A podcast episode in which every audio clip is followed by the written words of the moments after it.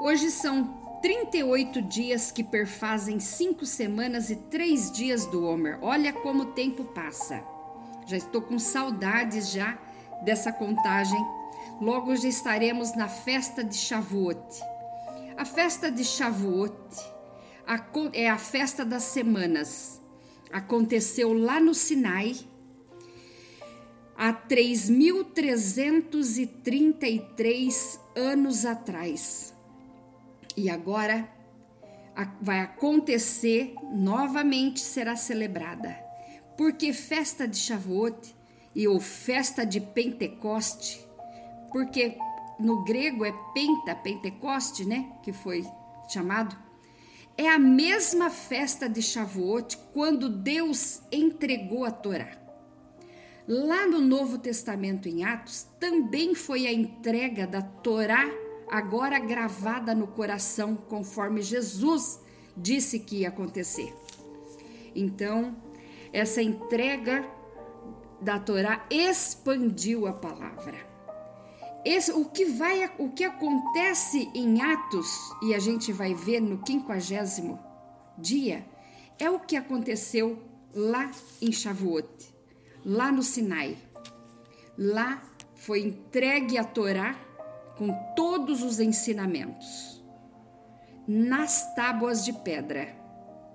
Na em Atos capítulo 2, em Pentecoste, que é chamado Pentecoste, mas é Shavuot, é a festa das semanas, também será, foi entregue a Torá, só que agora gravada no coração.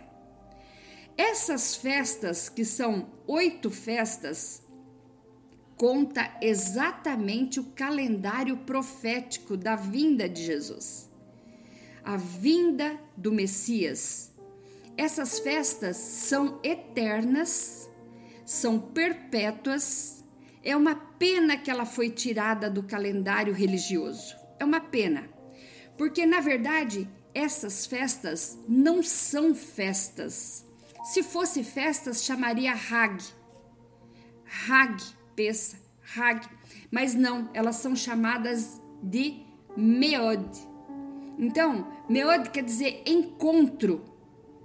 Então, é um encontro com Deus. Agora, se eu não tiver conectada no calendário de Deus, como é que eu vou ter um encontro com Ele? Então, nós precisamos ficar muito atentos nessa uh, entrada de festas, nesses dias das coisas que estão acontecendo. Bom, isso daí é uma coisa que, vai, que, que a gente vai falar das festas de cada uma outro dia. Hoje é 38 dias que perfazem cinco semanas e três dias do Homer. Vamos recitar a bênção da contagem de hoje, dia 4 de maio de 2021, no calendário bíblico 23 de Iar de 5.781.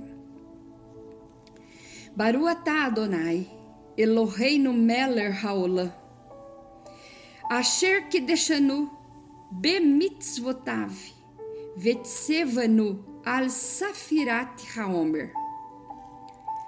Bendito és tu, Adonai, nosso Deus Rei do Universo, que nos santifica com os teus mandamentos e nos ordena quanto à contagem do homem. Onde está essa ordem?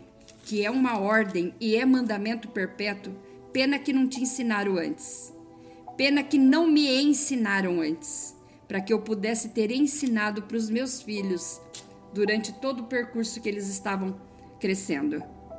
Mas tudo bem, graças a Deus que Deus nos dá a oportunidade de conhecer agora, e isso é maravilhoso. Eu estou encantada. Hoje vamos falar de Tiferet de Yesod. Yesod, Yesod. Tiferet, compaixão. Yesod, que a gente vai estar tá tratando durante toda essa semana, é compromisso. Então, compaixão, amor no compromisso. O compromisso precisa ser não apenas amoroso, mas também compassivo. Compartilhar a dor do seu amigo e sentir empatia por ele faz toda a diferença para o eterno Deus. Ele mesmo disse que quando que nós nos conhece pelos atos de bondade que praticamos. Olha que Jesus falou: Olha, quando eu tive fome, tu me desse de comer. Quando eu tive frio, tu me deste de vestir. Onde te demos para vestir, Senhor? Quando você fez isso a um dos meus pequeninos, a um daqueles que precisou. Então é muito importante exatamente isso. Compaixão no compromisso. Meu compromisso é condicional? Eu só faço se. Será que eu retraio ao me sentir desconfortável com os problemas de meu amigo? Exercício de hoje.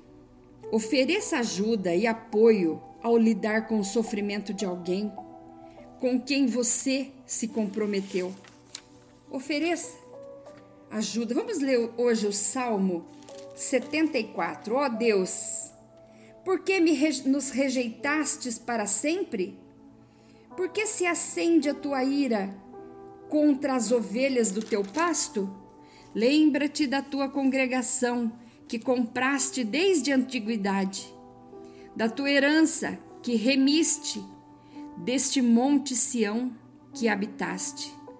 Levanta-te contra as perpétuas assolações, contra tudo o que o inimigo tem feito de mal no santuário.